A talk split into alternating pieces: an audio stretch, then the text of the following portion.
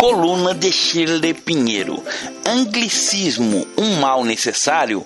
O anglicismo é uma forma de estrangeirismo da língua portuguesa, ou seja, a introdução de palavras e expressões estrangeiras no nosso vocabulário.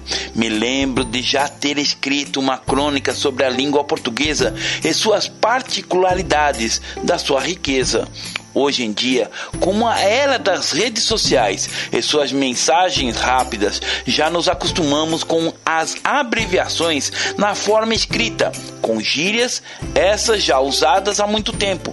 E o anglicismo, que se popularizou muito na década de 90 por intermédio das novelas e afins.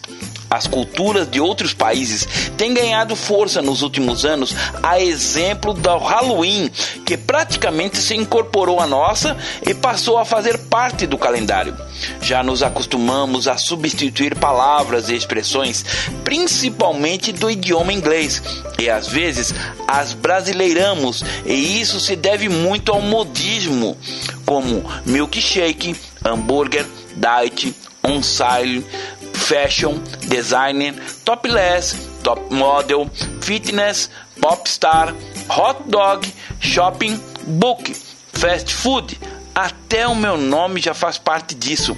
A lista é interminável. Cada dia surge uma nova palavra. Aí me pergunto: será que é necessário trocar as nossas palavras para outras de outros idiomas? Porque uma língua tão rica como a nossa vem perdendo tanto a sua identidade?